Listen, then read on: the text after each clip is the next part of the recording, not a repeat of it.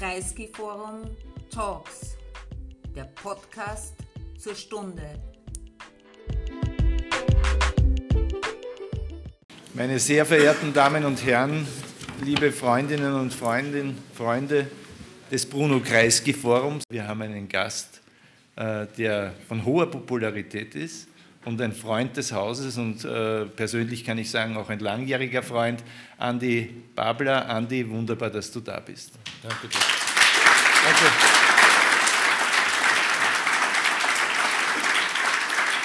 Ich brauche ihn nicht lang vorzustellen. Sie sind wegen Andi Babler da und kennen ihn. Äh, Sie kennen ihn als Stimme einer grundsatzorientierten Sozialdemokratie. Sie kennen ihn als jemand, der sozusagen als äh, Bürgermeister ein geerdeter Typ ist bei seinen Leuten. Sie kennen ihn aber auch als jemand, der über die Stadt hinaus, äh, die er repräsentiert, Dreiskirchen, äh, Bedeutung und Wahrnehmung erlangt hat.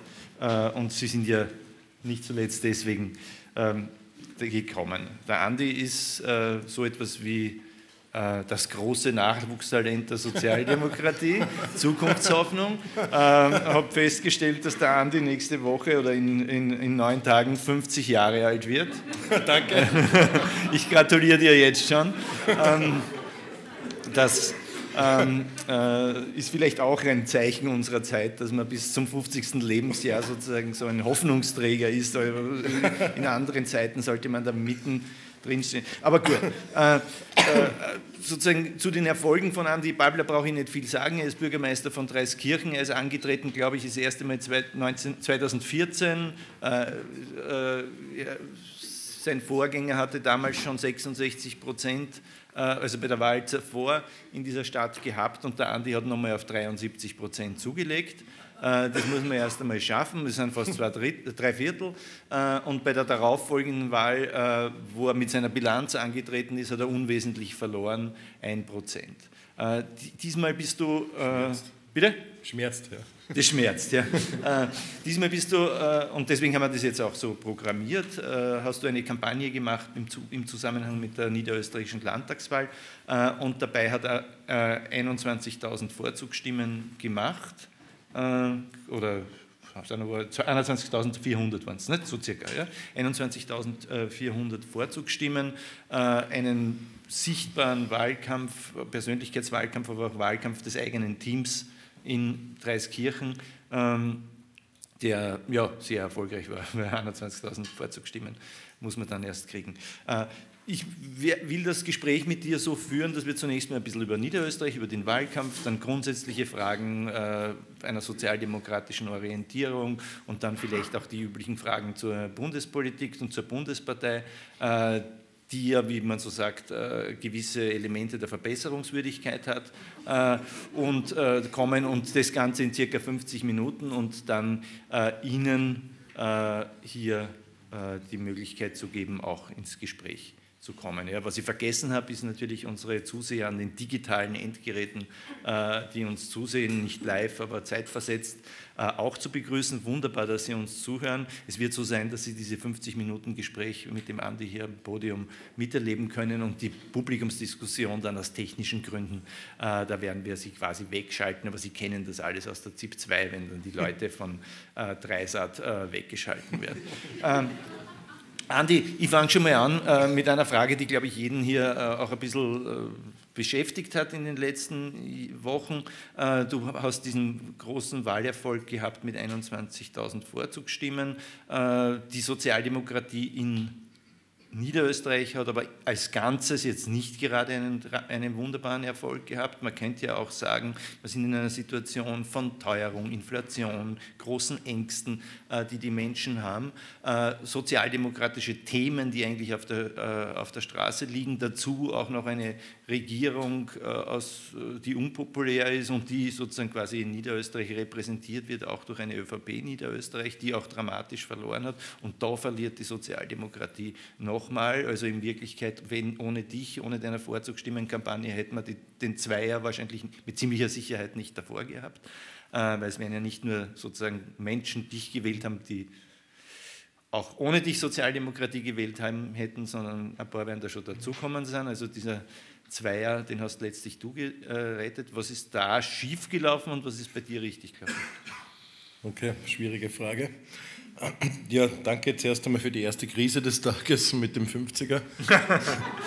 Beschäftigt mich echt. Äh, ja. Ich sagte, es ist nicht so arg. Ja, das sagen wir alle, aber es ist echt meine erste Krise. Ähm, aber ja, was sagt man so als Vorprogramm zum Opernball passenderweise? Äh, das ist eine total schwierige Frage und, und, und, und wahrscheinlich in deiner Einleitung war das sehr schmeichelhaft auf, auf meine Person bezogen. Aber es sind einige da, die mich schon länger kennen, einige da, die Dreskirchen gut kennen, einige aus Dreskirchen da. Ähm, es ist nicht, wenn du sagst, es sind meine Vorzugsstimmen, meine, meinen Erfolg, das ist mir immer ganz wichtig zu sagen. Ich sitze zwar meistens dann vorne, aber gewisse Popularität ist mir schon bewusst und, und mache Interviews und werde eingeladen, aber es, äh, wir haben ein wahnsinnig starkes Team. Und äh, wenn du sagst, da, und auf das achte ich ja immer penibel, es wäre in Dreskirchen nicht möglich, äh, gute Erfolge zu machen, wenn du nicht ein Team an deiner Seite hast, das mit dir mitgeht und das äh, mir kritisiert oder auch kritisch gegenübersteht. Also ich meine das jetzt positiv. Äh, ein gutes Korrektiv, das man hat und das beginnt bei der Karin, die sicher das strengste Korrektiv ist, aber es sind auch die Altgenossen aus, aus meiner SJ-Zeit, die mir über 30, 35 Jahre lang sehr kritisch äh, äh, betrachten.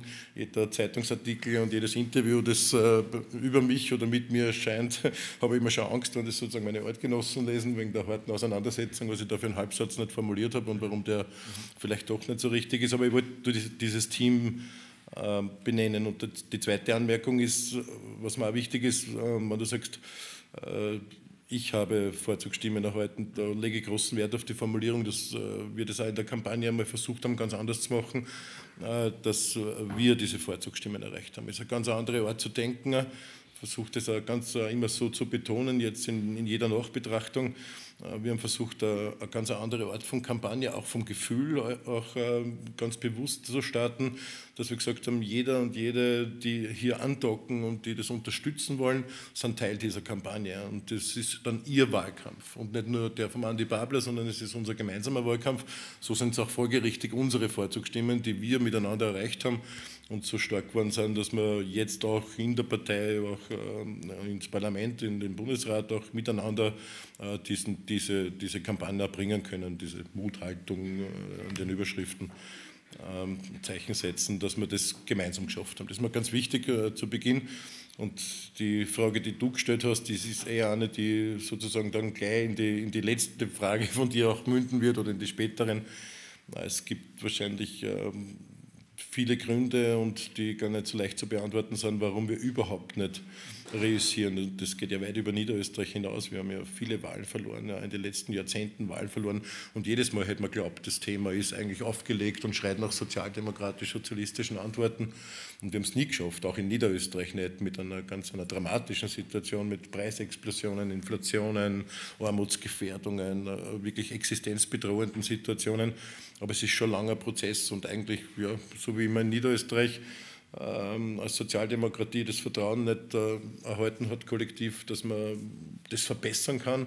So sind wir auch im Bund bei Umfrageergebnissen, die ich überhaupt nicht packe, um das ganz offen zu sagen. Ich glaube, so aus dem Bauchgefühl raus, wenn es uns fragen würde, jetzt ohne dass wir jetzt dann diese Tagespolitik im Kopf haben und die täglichen Umfragen und wöchentlichen, müsste man vom Gefühl sein, wir müssten bei 38, 40 Prozent stehen, ohne dass wir jetzt super sind, ja, sondern einfach aufgrund dessen, was da für Wahnsinn produziert wird und wie die Ausgangslage ist und dass Menschen de facto in einer Verelendungssituation, wenn ich jetzt einen klassischen Begriff äh, verwende, sie befinden und tatsächlich jetzt nur die Sozialdemokratie und, und äh, sozialistische Ideen einfach garantieren können, dass das nicht wahnsinnig dramatisch wird, äh, nämlich in Lebensexistenzbedrohungen. Und das ist das große Thema und Niederösterreich ist eingebettet. Und natürlich war es kein perfekter Wahlkampf. Ja. Ich, bin ein Late-Campaigner, auch bei Gemeinderatswahlen. Das ist schlecht heutzutage, weil man verliert schon die ersten Briefwahlstimmen, mhm. weil Menschen immer mehr Briefwahl wählen und immer zeitiger wählen. Aber ich bin ganz bewusster Late-Campaigner, also ich brauche das irgendwie. Das hat auch vielleicht psychologische Gründe, dass ich immer Late-Campaigner und diese Stimmen am Anfang verpasse.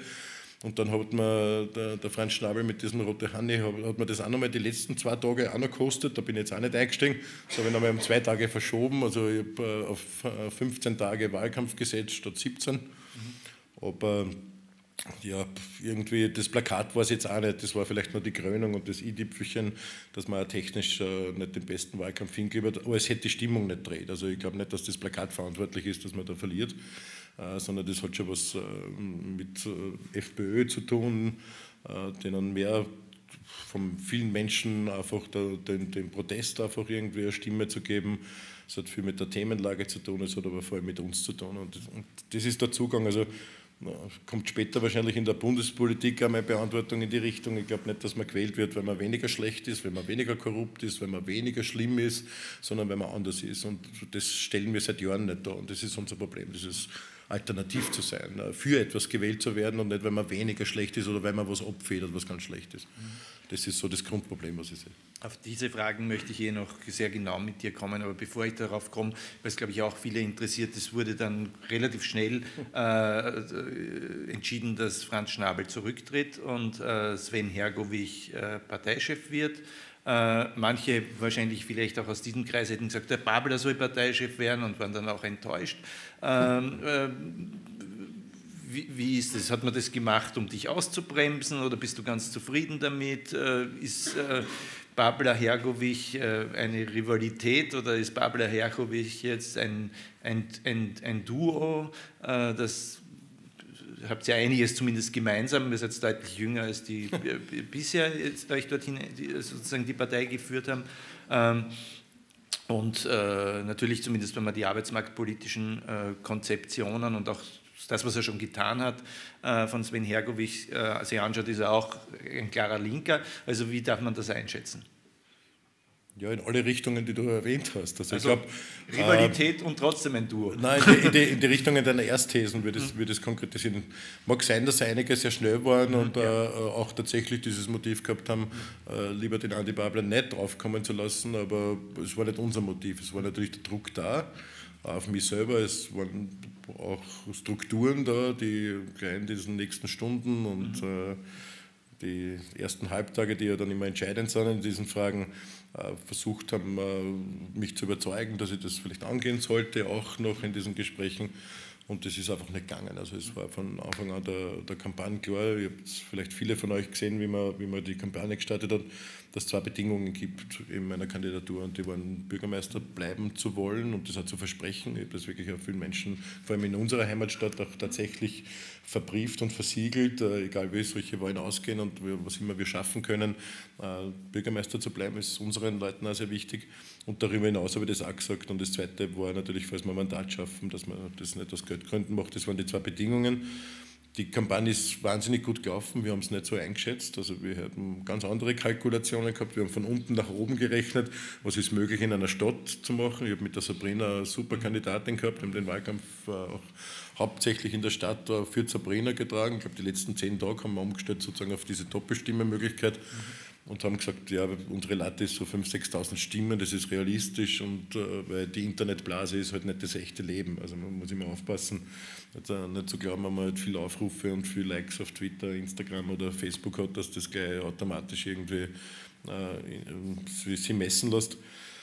Und ja, diese Bedingung äh, war einfach auch nie zur Diskussion. Für mich hätte es bedeutet, in diesen Nachtstunden, wo man nochmal darüber diskutiert haben, auch im Team, sofort da den Bürgermeister niederzulegen. Niederösterreich ist ein Land, das nicht nur von der Fläche, aber natürlich auch von den Parteistrukturen äh, ganz einfach ein Fulltime-Job ist. Und wir haben schon mal eine Phase gehabt, wo der Stadler Matthias auch einmal Parteivorsitzend war, gleichzeitig Bürgermeister und äh, es sage, das war nicht die Situation, die ich gerne gemacht hätte. Also so halb, halb irgendwie kann man das nicht machen. Die SPÖ Niederösterreich hat genauso wie die gesamte Bundes-SPÖ ähm, wahnsinnigen Aufholbedarf, nämlich äh, anzukommen in einer Jetzt-Struktur. Ich bin echt schon erfahrener SPÖ Niederösterreicher, wir haben gerade gesprochen, ich glaube, ich bin seit die SC Niederösterreich Sekretär geworden bin, das war 1994 äh, war ich Mitglied des Landesparteivorstands, also ich kenne diese SPÖ Niederösterreich ganz gut. Da musst du fahren, da musst du täglich fahren in die 573 Ortsorganisationen, du musst unterwegs sein, du musst einfach wirklich äh, dein Leben der SPÖ Niederösterreich im Vorsitz widmen und das wäre einfach nicht gegangen, ohne den Bürgermeister aufgeben zu müssen. Und das ist aus vielerlei Gründen. Also wir müssen 2025 noch mal im Team kandidieren. Und das war die Grundvoraussetzung dazu. Und so war die Orientierung auf den Bundesrat äh, tatsächlich. Ähm, Und gleichzeitig habe ich gesagt, die Zeitressourcen, die ich aufbringen kann dazu, mag ich nutzen, um äh, Verantwortung in der Reform dieser Partei zu machen.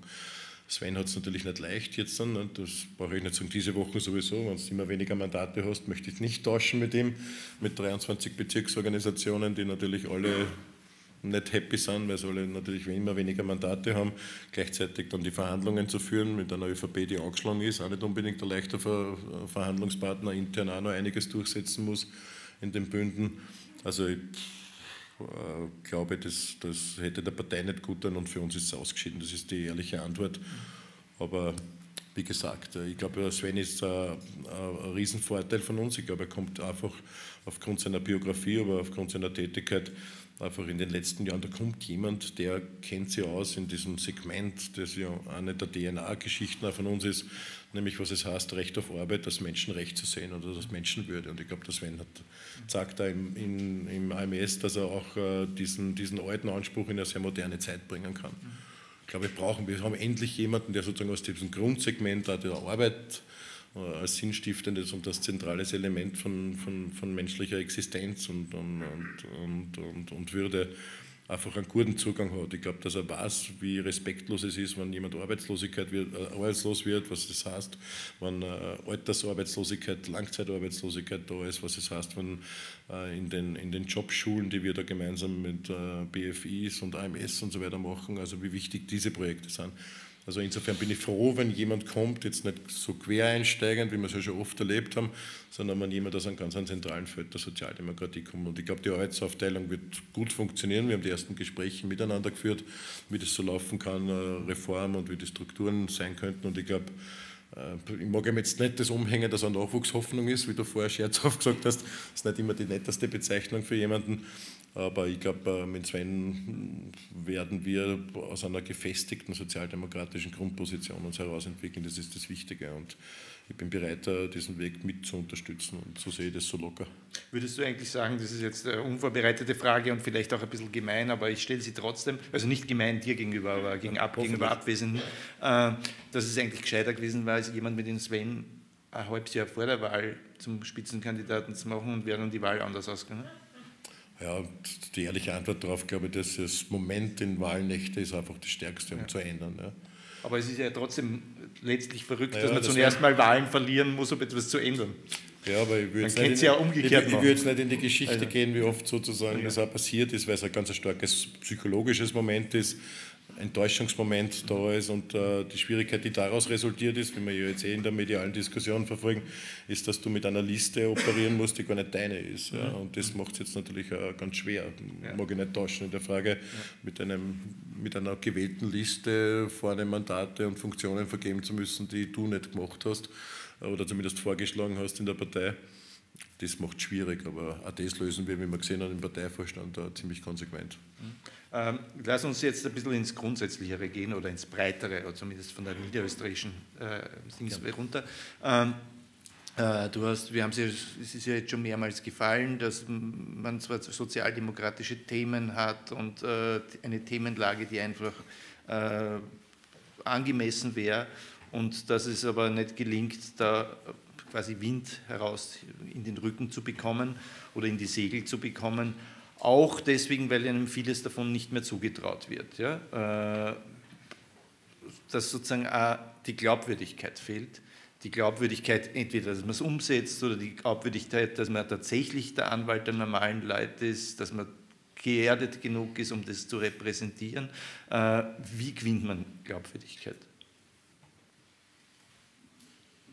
Ja, leichte Frage. Ähm, na, ich glaube, habe prinzipiell zwei Zugänge dazu. Ich glaube, dass Politik einfach äh, auch relativ einfach sein kann. Relativ was? Relativ einfach, einfach sein kann. Ja. Nämlich, wenn man, wenn man sozusagen einen, einen, einen prinzipiellen Zugang hat. Also wenn man versucht, so wie wir das halt tun in unserem Wirkungskreis und wie ich es auch versucht habe in der Kampagne darzustellen, wenn man ganz konsequent äh, sich orientiert, äh, diese Politik von unten äh, zu machen, das heißt, sie immer an den finanziell äh, oder sozial schwächer gestelltesten Menschen äh, zu orientieren. Da ist wichtiger, dass man die richtigen Wörter verwendet. Das sind nicht Leute, die sozial schwach sind, das sind nicht Leute, die finanziell schwach sind, sondern das sind schwächer gestellt. Das ist ein richtiger Unterschied. Ja. Durch die Gesellschaft, durch die Produktionsverhältnisse, durch viele andere Umstände. Es ist ein wichtiger Umstand einmal auch das Wording auch dementsprechend zu haben. Ich halte ich halte es ganz schwer aus, im Fernsehen immer Funktionärinnen, Funktionäre, Spitzenfunktionärinnen, Vorsitzende zu hören, die immer sprechen über die Menschen da draußen. Ja, das gibt eine gewisse Distanzierung, macht mich wahnsinnig aggressiv, äh, sondern das sind unsere Leute, das sind wir selber, das sind unsere Verhältnisse. Das heißt, diese Politik von unten zu denken, das ist ganz, ganz äh, wichtiges bei aller, jeder Maßnahme, die wir machen. Ich kann, ich kann, ja, von unten im Sinne denken gedacht, immer als an Querschnittsmaterie. Aber also, heißt es nicht eigentlich auch Politik mit den Menschen unten? So ist es, ja. Von unten hast du ja inklusive uns, also das ist diese Nicht-Distanzierung. Aber das heißt, ganz strukturell heranzugehen und das ist schon schwierig. Ja. Es man lernt ja dann, wenn man kommt in die Kommunalpolitik, dort bin ich schon sehr lange, seit 1995 als junger SJ-Vorsitzender äh, der Stadtgruppe. Und meine Kämpfe waren gar keine inhaltlichen mit meinen Vorgängern, sondern dass ich ja nicht die Lederjacken anziehe beim Gemeinderat, sondern doch gefälligst Krawatte und Sakko zumindest bei der Gemeinderatssitzung trage. Also ich sage nochmal aus diesen, aus diesen Geschichten heraus, einfach nachzudenken, ähm, bei simplen Geschichten, die eigentlich gar nicht so schwer sind, zum Beispiel Vereinsförderungen, ist für mich so ein Thema, äh, das ich mir dann immer rausnehme. Jedes Jahr nehme ich mir bei diesen 90 bis 100 äh, Weihnachtsansprachen, die ich da so haben darf, bei jedem Verein und so weiter, wo du tausende Leute erreichst, immer ein Schwerpunktsmotto. Und äh, manchmal nimmt man sich Budgetpolitik her. Das ist nicht das Leibendste. Normal geht man hin als Bürgermeister und sagt, ja, kriegt nächstes Jahr eine Subvention, lasst sich auf die Schulter klopfen und sagt, danke, Bürgermeister, und dann geht man wieder. Sondern äh, wir versuchen jedes Jahr äh, inhaltlich was vorzubereiten. Manchmal ist Ökologie, also ökologische Geschichten, äh, die manchmal schwer vermittelbar sind, wenn wir beispielsweise Betriebsgrund kaufen, die dann aber renaturieren, das heißt eigentlich Geld entwerten am Papier. Und dann muss man halt auch äh, sozusagen eine Philosophie herbringen, warum eigentlich monetäre Werte nicht so wichtig sind, wie dass man dort strategisch in 40, 50 Jahren noch renaturierten Habitatsraum für Wildtiere hat, dass man die Chance hat, dass man so den Grünraumzonen schafft, wegen Stadtklima und vielen anderen. Und so war es beim Budget auch, dass ich den Faden wiederfinde, wenn man da so Vereine durchgeht, von Musikvereinen bis Sportvereinen und, und Einsatzorganisationen. Beispielsweise bei einem, bei einem Sport, Basketball-Bundesliga ist eine teures, äh, teure Geschichte auch für die Stadt, äh, zu erklären, dass wir das nicht für die Bundesligaspieler machen, diese Subventionen der Stadt, ja, sondern dass wir schauen wollen über Förderung, dass es äh, gleichberechtigte Möglichkeit, eine gleichberechtigte Chance für alle gibt, teilzunehmen am gesellschaftlichen Leben.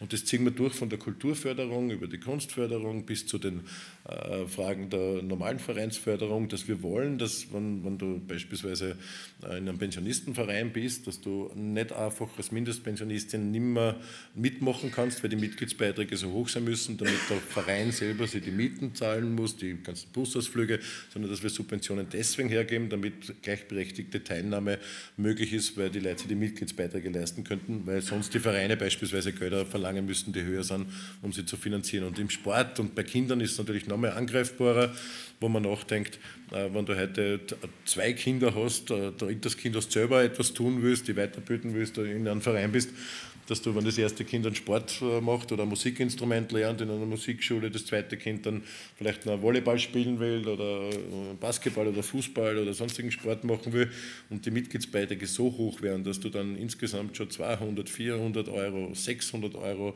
Mitgliedsbeiträge zahlen musst. Da sind aber noch keine Fußballschuhe dabei, die du dazu kaufen musst oder keine Seiteninstrumente oder Seiten, die du kaufen musst für eine Gitarre oder sonst was, dass du dann eigentlich schon ausschließt, wenn du nicht Subventionspolitik machst. Also Dinge, die man normalerweise vielleicht in anderen Städten und Gemeinden nicht so diskutieren würde, dass wir versuchen, in den Subventionen, das sind bei uns Millionenbeträge, die wir da freimachen, äh, das so zu denken, immer aus dem Aspekt, dass möglichst gleichberechtigte Teilhabe am gesellschaftlichen Leben anbelangt. Und jetzt bei der Teuerung, ähm, glaube ich, und ich komme schon auf die Frage zurück, wie, wie, wie man Politik, warum ich glaube, dass es einfach ist, wenn dieses Leitbild immer da ist. Ja? Dass bei uns selbstverständlich ist, wenn wir nachdenken, wie begegnen wir der Teuerung dann war es zeitmäßig so, beim ersten Mal, dass wir sehr schnell sein haben müssen und gesagt haben, okay, wir machen diese Mietpreisindexierungsaussetzung. Wir haben sehr starken Gemeindebau, wir haben 1000 Gemeindebau, das, ist, äh, das kostet uns bei, bei einer Runde 400.000 Euro, ist jetzt nicht wenig, ewig verloren, sozusagen immer fortschreibend natürlich. Äh, bei der zweiten Runde, wo wir schon Zeit gehabt haben, haben wir genau die, unsere Zugänge gerechnet und haben gesagt, Mietpreisindexierung äh, nach gewichteten Haushaltseinkommen, sie orientierend äh, an den Armutsgrenzen, also von der Armutskonferenz an den Zahlen, nicht an der Ausgleichszulage, die zu niedrig ist.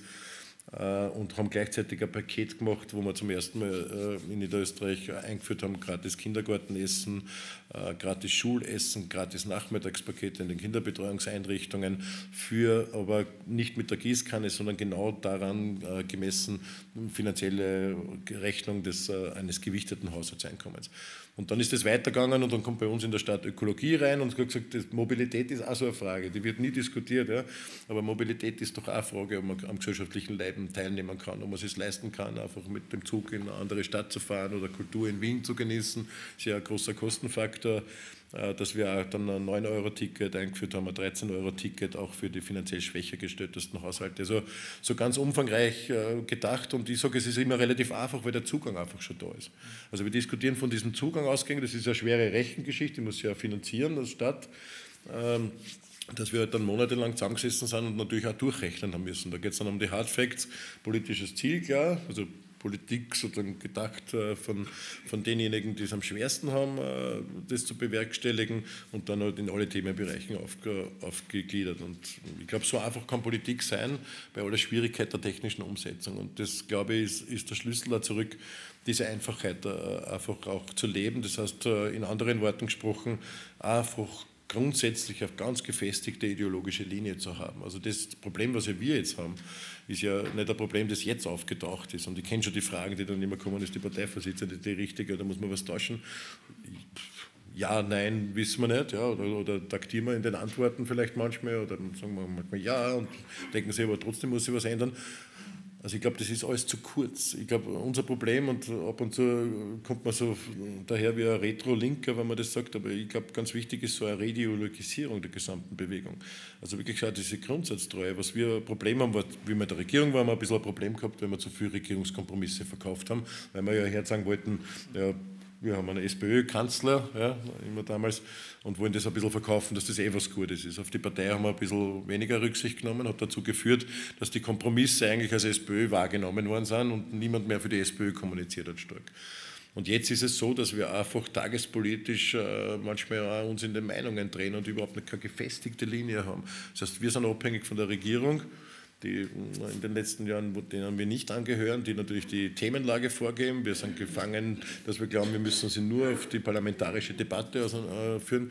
Wir haben überhaupt kein außerparlamentarisches Bewegungskonzept mehr, was es heißt, da außerparlamentarisch Druck aufzubauen. Und wir haben überhaupt kein Konzept mehr, was es heißt, Offensivthemen selber länger zu fahren als zwei Tage vor einer Parlamentssitzung, während der drei Tage Parlament und dann vielleicht drei Tage noch im Nachhall und dann kommt schon das nächste Thema der Regierung und dann haben wir wieder diese fünf Tage. Also wir halten ja überhaupt kein Thema. Also also ich war halt zufällig beim, beim Ferdinand Latziner und haben diese, genau diese Geschichte diskutiert.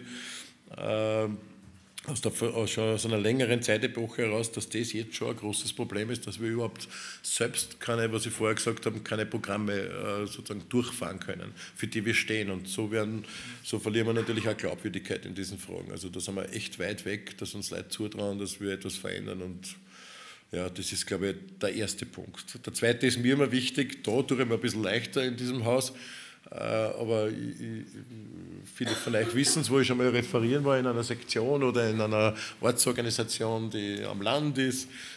Ich habe immer eine Priorität am Anfang, eine Besonderheit der Sozialdemokratie herauszubringen, die mir wichtig ist und die mich prägt hat, nämlich, dass wir eine internationale Bewegung sind.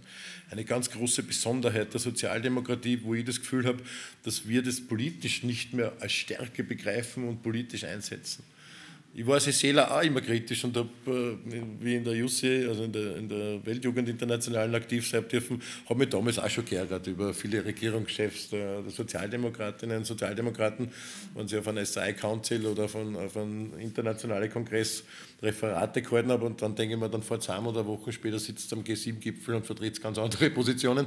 Aber trotzdem, also diese Reinternationalisierung auch zum Begreifen und mir ist immer wichtig, dass wir auch in der Ortsorganisation wissen, wenn ich, so finde ich was, also nicht beleidigt sein, aber wenn ich in Böhmkirchen referiere, dann muss uns klar sein, dass es sein kann, wenn wir bei einem Kirchen zusammensitzen da, bei einer Ortsversammlung, dass zeitgleich, also jetzt stundenmäßig halt versetzt in den Zeitzonen, aber auch in Santiago de Chile Leute zusammensitzen können und in anderen Kontinenten, die genau dieselben Grund Herangehensweisen an die Politik haben, die genau dieselben Grundprinzipien haben. Ja. Manchmal in verschärften Lagen, manchmal in ähnlichen Lagen, in vergleichbaren, aber prinzipiell dieselben Zugänge haben, nämlich Zugang zu Lebensmitteln, Zugang zu Wasser, das ist nicht nur bei uns ja auch die Privatisierungsdebatte immer schwer, Zugang zu Bildung als Recht äh, für die Kinder, Zugang, dass Wohnungen leistbar sind, dass man überhaupt ein Dach über, über den Kopf hat und sich das leisten kann, Zugang zu Energie, was jetzt in den letzten Jahren waren. Also wir haben alle diese selben und das ist uns überhaupt nicht bewusst. Ja? Also dass es auch eine Stärke ist einer, einer Sozialdemokratie und dass viele der Dinge, die wir besprechen und äh, deren Auswirkungen wir auch in der österreichischen Politik äh, gegenüberstehen, einfach internationale Themen sind. Und es kommt Internationales in den sozialdemokratischen Gremien arbeiten, wurscht ob Bundes-, äh, Landes- äh, oder, oder Bezirksortsgruppen überhaupt nicht vor. Und ich finde das so einen Wahnsinn. Und das ist eine unserer größten Niederlagen, die wir haben, dass wir das zugelassen haben, alle miteinander oder zu schwach waren, das einzufordern. Und das ist glaube ich, der zweite Zugang zu dem einfachen Technischen, dass ich sage, wenn man Grundwerte hat, ist einfach Politik abzuleiten davon, wenn man äh, so, so, ganz grundwerteorientiert ist.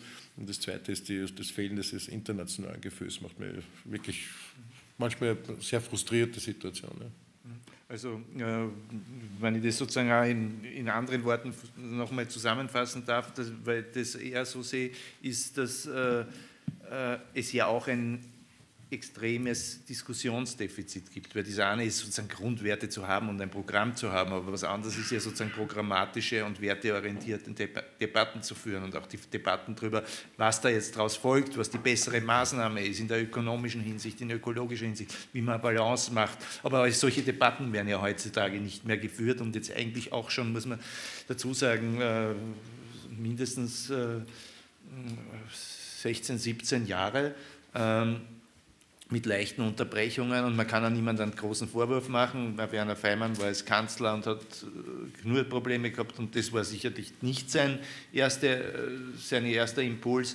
Die jetzige Parteivorsitzende, ob sie die richtige oder falsche ist, äh, ist vor allem auch jeden, jede Woche damit beschäftigt, primär zu erklären, dass sie nicht gestürzt wird und dass man da keine Energie hat, solche Debatten anzuschieben, ist ja auch logisch, aber die Folge ist, wenn man nach 14 Jahren auch eine Art von Sklerotisierung. Ne? Äh, die dann natürlich, natürlich fehlt einem etwas, wenn man Glaubwürdigkeit äh, haben äh, würde wollen. Jetzt komme ich zur nächsten Frage. Du bist ja ein akzentuierter Linker, als solcher auch bekannt. Ja? Und äh, manche, in, manche, manche in Zeitungen, der Stabel oder der Janet, die würden heute links, links schreiben. Seit 100 Jahren würden wir links, links schreiben. Ja? Und dennoch bist du populär. Ja? Ähm, nicht nur populär, sondern du gewinnst auch Wahlen, 73 Prozent, 71 Prozent haben wir gesprochen. Ja. Äh, das ist ja jetzt nicht eine ganz triviale Feststellung, weil viele würden ja auch sagen, naja, wenn man sozusagen so prononciert links ist, läuft man Gefahr, die Mitte zu verlieren. Äh, Babler an der Spitze der SPÖ würde die Mitte verlieren, äh, da muss man aufpassen und so weiter.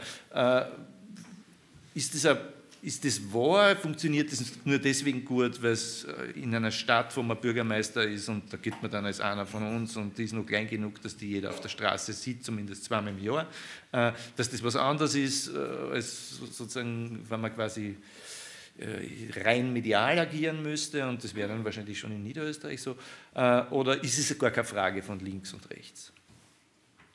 Also für mich ist immer eine Frage von links und rechts. Es ich meine, ist es keine, also, kann man als Linker die Mitte auch gewinnen, vielleicht leichter als mancher Mitte-Mensch, der. Ja, glaube ich schon. Also, wir, wir, wir, sind beide mal da gesessen und mhm. haben über den Viktor Adler gesprochen. Mhm. Und da äh, sind Leute, die aus der Mitte kommen sind. Also schon mit differenzierten Familiengeschichten. Auch. Ähm, aber selbstverständlich. Also ich glaube, viele von Menschen, die uns wählen, auf das uns wieder, aber natürlich äh, Spitzenkandidat oder auch diese Kampagne bei den Vorzugsstimmen hat es gesagt. Also ähm, ich glaube, wenn wir zwei Wochen mehr und 20.000 Euro mehr gehabt hätten, hätten wir wahrscheinlich auch noch mehr bewegen können. Ich habe gar nicht die Chance gehabt, dass ich sozusagen im Melkschwebs oder, oder Weidhofen da schwer bekannt mache, dass ich überhaupt wählbar bin. Aber äh, jetzt beiseite, das ist schon ein Thema, dass ich glaube, äh, dass man überhaupt nicht die, die Mitte verliert mit einer klaren Haltung. Im Gegenteil. Also, man braucht sich ja anschauen, wer uns wählt mit, dieser, mit diesen Etikett links. Ja, es ist ja immer, links ist ja also verkürzt worden. Ich meine, ich komme aus einer ökonomischen Tradition. Ja, ich bin wissenschaftlich, sozialistisch, äh, marxistisch ausgebildet worden. Eh, wenn man, wenn man links und rechts war immer eine Frage der Eigentumsverhältnisse und heute würde ich sagen auch der Verfügungsgewalt über Wissenschaft, Forschung, Technik dazu, zu den Eigentums- und, Produktionsmitteln. Aber äh, ich würde sagen, äh, in der öffentlichen Debatte wird links und rechts oft nur mehr diskutiert, ob man für oder äh, gegen Flüchtende ist oder Menschen mit Migrationshintergrund. Das ist völliger Schwachsinn. Also für mich ist das eine Frage von, von Humanismus und von Menschlichkeit, die nicht die Frage ist, ob man links oder rechts ist. Es ist eine humanistische Frage, ob man sozusagen, wie man Werte, wie man, wie man Respekt gegenüber Menschen hat. Ganz einfach, egal woher sie kommen. Also, dass kein Mensch illegal ist, ist einer der Grundsätze, den, den, den ich verinnerlicht habe und der hat gar nicht so viel damit zu tun, ob jemand links oder rechts ist. Bei Linke ist so eine Grundvoraussetzung, würde ich jetzt mal sagen, aber es ist, geht über Linke hinaus. Ist eine Frage des Respekts gegenüber Menschen. Und ich kenne viele Menschen, die nicht sich selbst nie als links bezeichnen würden, die ökonomisch ja gar nicht links stehen, aber die aus irgendeinem Motiv, sei es die christliche Nächstenliebe oder einfach aus, aus Solidaritätsgründen, aus äh, helfenden äh, Gründen, äh, einfach äh, oder weil sie Armut auch irgendwie was beisteuern wollen, um Armut zu bekämpfen, äh, wirklich auch Respekt gegenüber allen Menschen haben. Und das ist keine Frage von links oder rechts. Ökonomisch gebe ich da recht. glaube ich, ist es ganz klar für mich, auf was für einer Seite man steht, aber es schließt nicht aus. Es war, ähm, glaube ich, immer, immer schon so, dass Menschen, die auch äh, Verantwortung nehmen, klar positioniert, sondern auch einen Respekt aus der Mitte erfahren. Und die, es gibt unterschiedliche Konzepte. Also bei, bei Kreisky war es wahrscheinlich so, dass er echt eine gute Mischung gemacht hat, also zwischen Broder und anderen eine gute Mischung, um, um weit über das SPÖ-Spektrum zu wirken im Team aber das ist eine Frage der Programmatik. Und wenn du heute aussagst, äh, dass du, dass du ein klares Programm hast, dass du schaust, dass du sozusagen auch ein Gesellschaftsbild willst, das nicht gespalten wird, dann ist es auch im Interesse der Mitte, dass es einfach keine künstlich erzeugten Gruppen gibt, die einfach keine Chance haben, in dieser Gesellschaft teilzunehmen äh, gibt ja viele Thesen dazu, aber man will das einfach auch nicht. Und deswegen wird man auch gewählt, wenn man schaut, dass man gesellschaftlich einfach äh, Menschen immer die gleichberechtigte Teilhabe ermöglicht. Und da bin ich felsenfest davon überzeugt. Und man, man sieht auch, dass man von der Mitte gewählt wird. Anders würden sie unsere Ergebnisse, die wir jetzt gemacht haben, auch, und wenn man sich dann detailliert anschaut, wo man Stimmen gemacht hat, in was, für, was die sonst für Wahlergebnisse haben, äh, was bei uns in der Kampagne angedockt sind, da waren irrsinnig viele Leute, die haben einfach 30, 40 Jahre ÖVP gewählt und zum ersten Mal sozusagen in, in, der, in, der, in, unserer Kampagne zum ersten Mal jemandem anders eine Stimme gegeben. Und da waren Kannst du das messen anhand von Kretzeln, Kretzelergebnissen? Ich kann es auf ein paar Gemeinden, weil ja. das Problem ist ein bisschen in Niederösterreich ist alles ein bisschen bürokratisch, auch Gemeindeergebnisse und wie man zu seinen eigenen Stimmen kommt. Ah ja, aber man kann also in, der bürgerlichen, in bürgerlichen Gemeinden und Städten aber überdurchschnittlich abgeschnitten und das waren nicht Neos und Grünwähler, wie man vermuten würde, sondern eigentlich sehr viele ÖVP-Wähler, denen dieser rechtspopulistische Kurs und diese Anbiederungen oder das Überholen wollens der FPÖ, da sind schon sehr viele Stimmen kommen, die auf einmal uns in der Kampagne unterstützt haben und viele haben es verschriftlicht, äh, mit zum Teil sehr berührenden Familiengeschichten dazu, muss man auch sagen, aber da wir, wir waren ein bisschen erstaunt, was das für, was, wie viel das sind, die uns sogar schreiben. Und das, also man kann es immer nur hochschätzen, dann, man kann ja nicht äh, die Zahl greifen, aber also insofern ja. Also man schaut, wenn man sieht, wie wir auch schwanken in der Stadt, ja, Klar gibt es unterschiedliche Wählermärkte, aber jetzt haben wir 46, irgendwas Prozent gemacht äh, bei einer Landtagswahl. Das sind Ergebnisse, die wir eigentlich in die 80er das letzte Mal gehabt haben. Und dann sieht man natürlich die Vorzugsstimmenorientierung, da kann man viel eine interpretieren, aber ich habe im Bezirk, glaube ich, 6700 gemacht. Also das ist der einzige Bezirk, wo jemand den, den zumindest schlagen hat können. Äh, und das sind schon Stimmen, die, die auch von Leuten kommen, die sich aus Mitte sehen, hundertprozentig, geht gar nicht anders. Ja. Äh, äh, jetzt lass mir, es ist eh schon immer gefallen, sozusagen quasi die Frage sozusagen von einer prononcierten Oppositionspolitik, klare Oppositionspolitik gegen die herrschenden Verhältnisse und auf der anderen Seite aber auch die Frage, wie stellt man etwas Positiveres dar. Die nächsten zwei Fragen sollen immer das gehen. Ich bleibe jetzt mal beim Negativen, ja, bei der negativen Seite. Ähm, wenn man da sagt, es ist natürlich die Aufgabe von Sozialdemokratie, das, was falsch rennt, anzuprangern mit einer, wie man es so nennt, kantigen Oppositionspolitik. Ja. Da ist man ja natürlich in einer äh, sozusagen Konkurrenzsituation mit der FPÖ, die sozusagen so grundsätzlich immer gegen alles dagegen ist und alle, alle Unzufriedenheiten, welcher Art es auch immer sein mögen, ja, wegen, von Lockdown bis Impfen, von, aber auch Ungerechtigkeiten und äh, äh nicht gesehen werden äh, der normalen, einfachen Leute, die das Gefühl haben, es repräsentiert mich. Also all diese, ne-, all, all diese Unzufriedenheiten kanalisiert sie, verwandelt sie in Wut, verstärkt sie sozusagen damit auch noch, äh, äh, kann man, hat man sozusagen in dieser Konkurrenz einfach immer schon verloren, weil so negativistisch und so viel Zorn und Wut äh, triggernd wie die kann man eh nicht sein? Ja, Entschuldigung, aber ich glaube, man darf ja die, auch als Sozialdemokratie nach diesen über, weit über 130 Jahren unserer Geschichte äh, nicht ein Stück unserer DNA nehmen lassen. Wir sind nicht einfach nur Regierungspartei. Natürlich haben wir den Anspruch, aber wir sind in unserer DNA auch Protestbewegung gewesen. Und ich mag es fest an einer Frage, wo, wo, wo ich das vorher gesagt habe, mit diesem Tiefgang und mit dieser Reideologisierung, was mir so wichtig ist. Im Kinderbereich haben vielleicht einige von euch diesen Ausschnitt gesehen äh, von irgendeiner Parteitagsrede oder was, wo ich versucht habe, mal die Unterschiede festzumachen. Wenn, wenn wir darüber sprechen, über beispielsweise, ich komme jetzt ein bisschen ins Kleinere, komme dann wieder ins Große, ja, keine Angst, Robert. Aber, aber in, in, der Frage, dass wir bessere Nachmittagsbetreuungseinrichtungen fordern. Natürlich fordern das die Neos auch und die Grünen auch und das fordern auch jetzt die ÖVP, wenn wollen sind, machen sie auch alles sozusagen im Papier.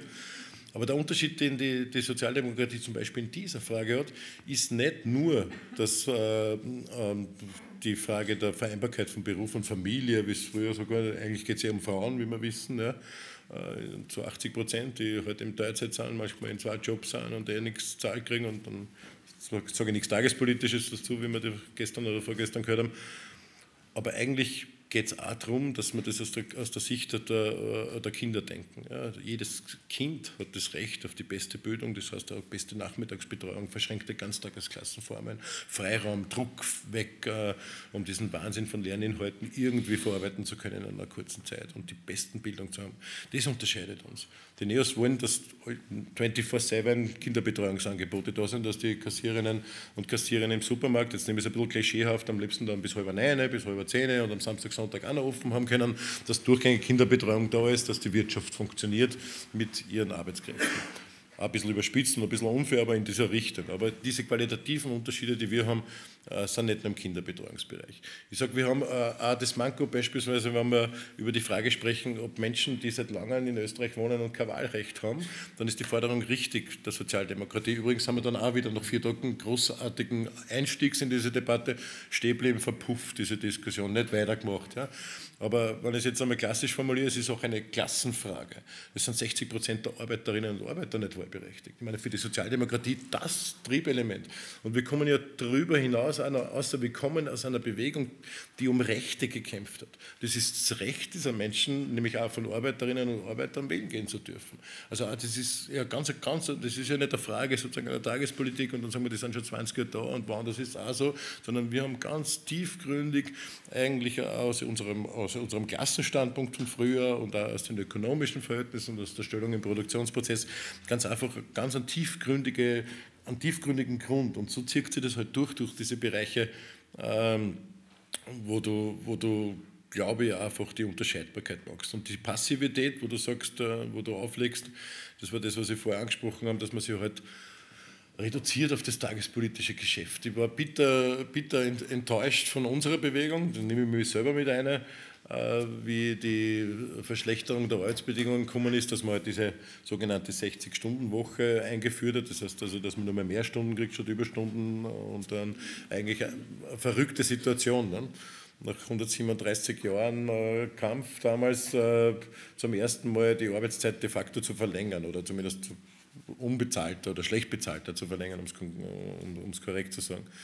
Das heißt, jedes Mal, wenn wir Kraft haben, du weißt das von Viktor Adler in den ersten Ausgaben der ersten Zeitungen, wo es, glaube ich, um die Bierkutschenfahrer gegangen ist, also wir haben immer versucht, immer Stück um Stück diese Wochenarbeitszeit von die 60 Stunden auf die 48, auf die 40, auf die fünfte Urlaubswocheneinführung auf 38,5 Stunden und dann gibt es weiterhin Modernisierung, technischen Fortschritt, Produktivitätssteigerungen und dann kommt eine Regierung, die perverserweise diese Arbeitszeiten rückgängig macht, anstatt sozusagen diesen technischen Fortschritt den Menschen zur Verfügung zu stellen. Nämlich den arbeitenden Menschen. Also wie pervers das ist, nicht nur sozusagen nicht weiter zu verkürzen, was eigentlich folgerichtig wäre, in den größten Bereichen auch machbar, sondern wirklich das umzudrehen. Und dann haben die Enttäuschung, die ich ansprechen will, ist, wir haben wahnsinnig eine starke Bewegung geschafft. Wir waren 300.000 Leute in Wien auf der, äh, sozusagen, haben den parlamentarischen Kampf und haben gesagt, wie schlimm das ist und wie entrüstet wir sind, aber das war's. Ende. Halbes Jahr Pause, dann haben wir ein bisschen angefangen zum Streiten intern, ob wir für vier Tage Woche sind oder für Mindestlohn, also wenn ich mich noch so erinnern kann. Aber nicht zu zeigen, okay, wir sind die Sozialdemokratie, wir haben eigentlich 35, ähm, 32 Wochenstunden bei vollem Lohnausgleich als Programm. Das ist möglich, das ist Grundforderung, mehr Zeit über alle möglichen äh, Technologisierungen, über den technischen Fortschritt, über weitere technische Revolutionen einfach den Menschen zur Verfügung zu stehen. Und das ist diese Passivität, die man denkt. Und in, in, Corona bin ich irgendwie dann schon, eh schon für alles zuständig gewesen und bin immer vorgekommen als kleiner Bürgermeister äh, mit Themen, dann nicht nur Migration und Flucht. Auf einmal äh, bin ich dann angefragt worden, auch bei dieser Bildungsdebatte, ist jetzt nicht nur aus den Schutzgeschichten, dass es für uns jetzt selbstverständlich sind, ohne alles zu wissen über dieses neuartige Virus damals, einfach alles zu tun, um promillmäßig äh, zu schauen, dass man Menschen schützt. Das war einfach unser Zugang. Und ob das jetzt die Luftfilter waren, ich war nicht gewusst, ob die 98 Prozent füttern oder 96 Prozent füttern und wie groß die sein müssen. Ja, wenn sie nur 60 Prozent filtern von Viren, dann hätten wir einfach eine Wahrscheinlichkeit geschafft, dass Kinder nicht und Pädagogen nicht krank werden. Und auf einmal war ich schon in einer Debatte drin und ich war nie Bildungsexperte äh, in meiner Bewegung. Ja. Aber auch darüber nachzudenken, wie dann gesprochen worden ist, ja, jetzt haben wir einen Monat verloren, zwei Monate, die verlieren jetzt ein Jahr und die verlieren jetzt an äh, Bildungszeit und die ist nicht mehr einholbar. Aber auch nachzudenken, wie, wie kann man dieses Bildungssystem offensiv anders darstellen. Also ich mit der, mit der Sonja Hammerschmidt, die war damals noch zuständig am Anfang der Pandemie, ein paar Mal gesprochen, sage, warum sind wir eigentlich so, so defensiv? Warum diskutieren wir nicht, äh, auch aus vielerlei Gründen, aber vor allem aus der Kindersicht äh, ausgedacht, warum geben wir nicht einfach einmal ein Schuljahr dazu, nach so vielen Jahren, fußend auf ein jahrzehntealten äh, System mit diesen neuen Pflichtschuljahren? Vergleicht es doch einmal. Also jetzt, wenn wir das 50er angesprochen haben, aber bei mir ist das jetzt an 44 Jahre her, dass ich in der Volksschule war. Ja? Und, und, und wenn ich heute, meine Tochter ist acht und geht in die zweite Klasse Volksschule, die muss in diesen vier Jahren Volksschule dasselbe lernen, was ich damals lernen habe müssen, plus aber noch mit 30, 40 Prozent von Dingen neu dazugekommen über die Jahrzehnte, in derselben Zeit, in denselben vier Jahren. Das ist Druck für die Kinder. Und das ist Druck aber auch für die Pädagoginnen und Pädagogen, die in diesen vier Jahren diesen wahnsinnig mehr Inhalt in derselben derselben Zeit eindrucken müssen. Es ist Druck für die Bildungspartnerinnen, sprich für die Eltern, äh, wenn sie, wenn sie sozusagen dann immer zeitiger anfangen müssen, Nachhilfestunden zu bezahlen. Schaut sich die Statistiken der Arbeiterkammer an. Es wird immer früher, wenn Kinder Nachhilfe brauchen. Es wird immer teurer und unleistbarer, den Kindern Nachhilfe zu zahlen, ja, weil sie das einfach alles nicht schaffen können. Also eine Win-Win-Win-Situation und da vermisse ich ein bisschen das auch, auch in diesem Bereich äh, anzusprechen, dass wir eigentlich auch darstellen müssen, was wir sozusagen aus der Kinder-, Pädagoginnen- und Elternsicht einfach auch wollen, Druck zu nehmen, besser auszubilden, bessere Chancen zu geben und gleichzeitig das, was ich vorher erzählt habe, strukturell dafür zu sorgen, dass äh, das allen Kindern möglich wird, also allen Kindern alle Rechte zu garantieren. Und die nächste Frage ist die Ökologie. Ja gefährlich, das manchmal ist es ein bisschen gefährlich, das in Wien zu diskutieren, weil oft damit konfrontiert wird. Ich meine, Entschuldigung, wir kommen aus einer, einer, Organisation, die sich immer darauf eingesetzt hat, die Lebensbedingungen und die Arbeitsbedingungen für Menschen zu verbessern. Die ersten Betriebskrankenkassen eingeführt haben, die ersten Gesundheitsmechanismen, die ersten Gesundheitskassen eigentlich waren es, äh, eingeführt haben in die Betriebe. Ich habe die, die utopischen Sozialisten, ein ganz wichtiger Programmpunkt, den wir gehabt haben ich meine, genauso wichtig ist es in der Erderhitzung einfach zu schauen, dass die Lebensgrundlage für uns Menschen einfach mit aller Radikalität äh, geschützt wird. Es bringt ja nichts, wenn wir für die, die Arbeitsbedingungen weiter raffen und wenn wir wissen, dass das in 40, 50, 60 Jahren alles kollabiert und die Lebensgrundlage nicht da ist. Dass es Kämpfe um Wasser geben muss, dass all das, was wir heute diskutieren über Flüchtende, die eh tragisch genug aus, aus Kriegsgebieten kommen oder einfach vertrieben werden oder einfach jetzt schon keine Existenzberechtigung mehr finden in ihrer, in ihrer ökonomischen Situation Situation in den Ländern dann wird das, ich habe das öfters gesagt, aber das Wort passt wahrscheinlich, dann ist das echt dieser Lerchalschance, was uns da erwarten wird, wenn du gar nicht mehr die Chance hast, auch bei gerechteren Bedingungen vielleicht in manchen Ländern, die sie entwickeln könnten, du kannst nicht mehr aufbauen und produzieren dort. Du musst flüchten vor dieser Erderhitzung, die die gesamte Lebensgrundlage dann nimmt. Und ihr kennt schon jetzt die Auseinandersetzungen rund um Wasser, ja, die es gibt, die ja dann auch in, in, in vielen leider tragisch berühmten Fällen auch zu Kriegen geführt haben und zu jahrzehntelangen Kriegen ja, geführt haben, ähm, das wird sich einfach äh, gepaart mit dem Privatisierungsdruck, dass halt nur mehr Reiche dann das Wasser einfach dann einen Profit machen wollen damit. Die Kämpfe wir aus, äh, aus aus dem amerikanischen Kontinent, dass sich das einfach so verschärfen wird, dass man Leid einfach zwingt in einer großen Dimension. Also das ist sozusagen das, das Beiläufige. Aber unsere Position muss sein, wenn man kämpft, dass man die konkreten Lebensbedingungen aus unserer Geschichte heraus in den Betrieben, in der Wohnsituation, im Gesundheitsbereich äh, verbessert, dann muss man auch die allgemeine Lebensgrundlage sichern, weil die letzten Reichen, die werden noch immer ihre Klimaanlage haben und andere werden millionenfach auf der Flucht sein müssen. Und das ist das sozusagen bildlich gesprochen und ein bisschen klischeehaft gesprochen das große Problem, das wir haben. Also Radikalität in der, in der Erderhitzungsbekämpfungsmaßnahme ist, ist eines der wichtigsten und wird von uns eigentlich total negiert, in der, in der Dimension negiert. Also nicht inhaltlich, wird schon diskutiert darüber und sogar zur Stadt Wien äh, da gibt es auch immer zwei Geschichten. Es diskutieren alle über Lobau Stadtautobahn oder Stadtstraßen.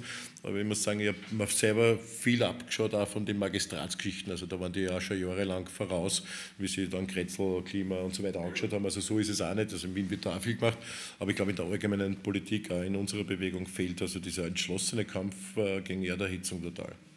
Und da ist zum Teil auch die Rhetorik in die andere falsche Richtung gegangen, selbst wenn man das Richtige tut, ja. dass man dann da irgendwie die Jungen äh, sich entfremdet. Äh, nur wegen irgendeiner Straßen ist jetzt auch nicht so geschickt. Ja. Aber der Andi hat jetzt viel Wichtiges gesagt, äh, aber es hat sehr lang gedauert, deswegen erinnere ja. ich nochmal an meine Frage, nämlich die hat Ach, gehandelt um, die, äh, um, um, um, die Thematik äh, des Protests. Und du hast ganz am Anfang bei deiner Antwort ja auch gesagt, dass man, auch wenn man lang regiert, nie vergessen sollte, was die DNA ist einer solchen Bewegung, nämlich auch Protest zu sein. Protest gegen sozusagen kritikwürdige Umstände im Allgemeinen, was schief rennt bei einer Regierungspolitik, aber auch gegen ein System selbst, das sozusagen immer noch so gebaut ist, dass es Menschen knechtet auf Ungleichheit und Ungerechtigkeit und damit auch sozusagen letztendlich auch auf, sogar auf Gewalt mhm. zu gründen. Das ist halt eine Gewalt, die wir leugnen, was äh, aber es ist natürlich gewalttätig, wenn eine Klassengesellschaft so ist, dass auf die anderen geschaut wird und dass es sich Demütigungen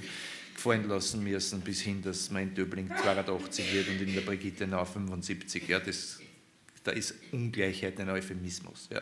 Also sozusagen diese, diese Protestgeschichte, die aber natürlich sich dann immer auch starrt auf die negativen Verhältnisse. Ja.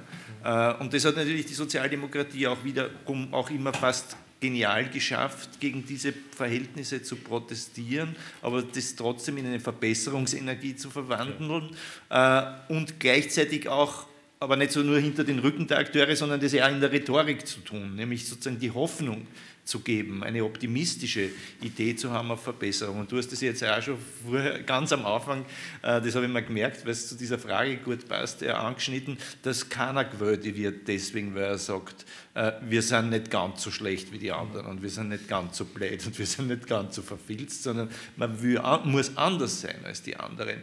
Äh, und jetzt kann man sagen, das ist die Aufgabe der Sozialdemokratie, nur es ist jetzt auch ein bisschen appellativ, weil wir ja als Gesellschaft des Ganzes in so einer depressiven Grundstimmung ja auch sind.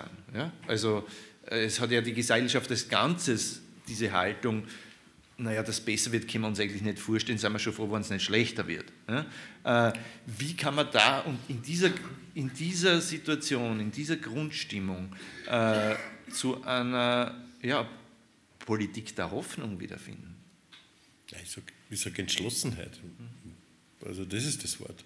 Entschlossenheit. Also ich lasse mich da auch sozusagen für mich selber nicht einreißen. Also ich bin ja eher frustig, wenn ich über über die SPÖ nachdenke, frustet mich viel mehr in der Früh, wenn ich aufstehe. Also beschäftigt mich halt einfach im Leben, dass man sich über die eigenen viel mehr ärgert und viel kritischer ist als über, über viele andere Geschichten, wo man es eher erwarten würde. Entschuldigung, mich frustet jetzt nicht, wenn der Nehammer oder die Frau Edstadler oder irgendwer was Wahnsinniges sagt oder Köstinger war überhaupt eine Expertin für diese Geschichten, aber, aber, aber ja, da habe ich eine gewisse Erwartungshaltung.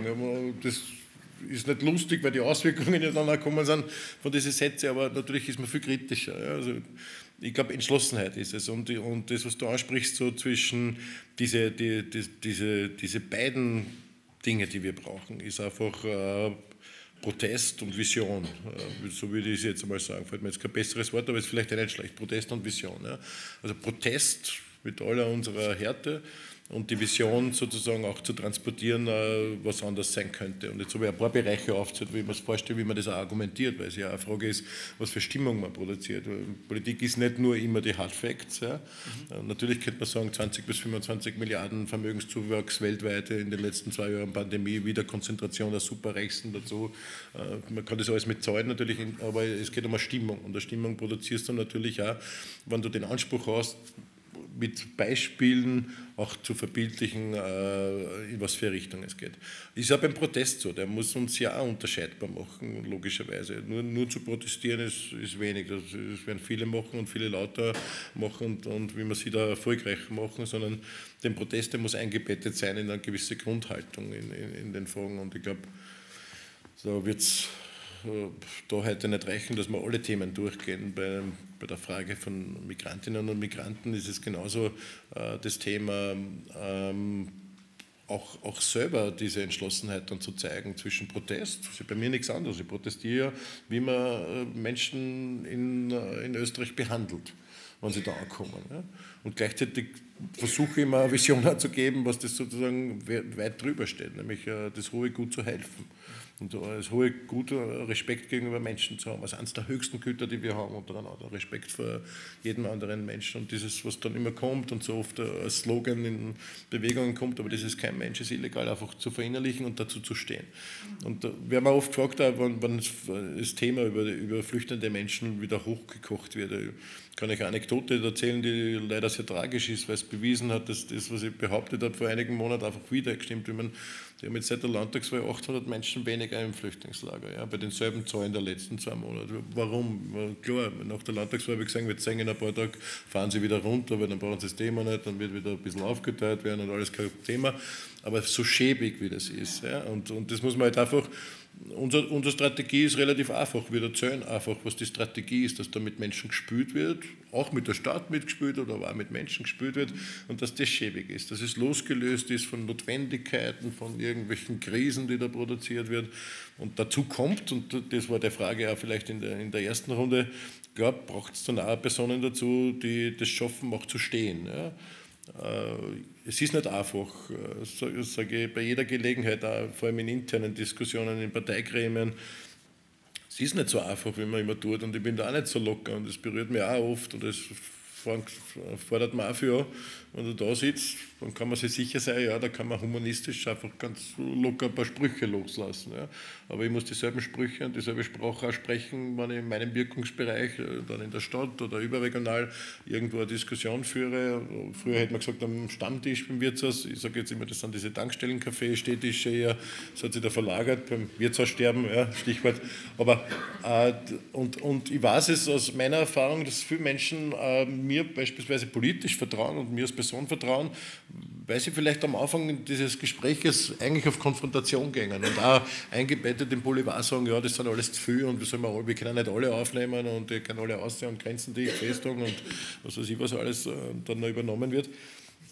Und die aber dann akzeptieren, wenn wir dich als Person auch akzeptieren. Und das äh, ist äh, ist eine Erfahrung, die ist nicht leicht, immer zu stehen, aber die kriegt man dann als Feedback und die gibt irrsinnig viel Kraft. Und, und darum, darum erzähle ich sie auch so oft. Also es zahlt sich aus, äh, auch gegen diesen Wirtshauswind manchmal, also nicht zu drehen, einfach diese Haltung zu haben, dieselbe Sprache zu sprechen, dieselbe Argumentationen hier zu haben, aber vielleicht heute, ich bin heute noch im U4 oder das Publikum auch nicht hart, aber äh, morgen am Tankstellencafé äh, dann auch dieselbe Sprache und dieselben Argumente zu haben. Das rechnen die Menschen wirklich auch politisch tätigen Leute hoch an. Es gibt eine gewisse Sehnsucht, die, die, ist manchmal stärker als manche politischen Argumente nach Menschen, die sich nicht trauen. Erster Punkt. Zweiter Punkt ist, dass man eben auch versucht, die, die, ein bisschen einen Blick über den Tellerrand zu haben, nicht zu sehen, vielleicht, vielleicht volles Flüchtlingslager ist schlecht für alle, alle sind arm, ja, äh, sondern ein bisschen zu erklären, warum das passiert und, und, und dann, wie ich vorher schon gesagt habe, ein bisschen internationale Aspekte reinzubringen, das ist schon wichtig und einfach die, diese Haltung zu haben beantwortet nur im Fluchtbereich in, in der Protestform. Eine andere Geschichte im, im Protest ist, ja, äh, diese, wenn ich jetzt von der Flucht noch ein, Stück, ein paar Minuten haben wir noch, äh, über, über äh, weitergeht, dass man sozusagen auch wirklich diesen, diesen Widerspruch des Helfens nicht zulassen. Das klingt einfach auch so bei mir schon sozusagen als, als Stehsatz Aber das ist natürlich ein, ein, ein aufgekickter Öfer normalerweise, wenn jemand sich engagiert für flüchtende Menschen oder überhaupt für äh, für, für Leute, die von woanders kommen Migrantinnen sind Gastarbeitergenerationen, dass sie sagen, ja, das ist ja einer, der macht nur was für die Tschuschen, hätten sie früher gesagt, oder nur für die Ausländer, das ist der Flüchtlingsmeister, nicht der Bürgermeister, habe ich alles erlebt, sozusagen eine FPÖ-Propaganda, äh, auch, in, auch in meinem Wirkungskreis, sehr stark und sehr massiv und äh, links-linkes Gesindel schaut nur für die Tschuschen und nicht auf unsere Leute.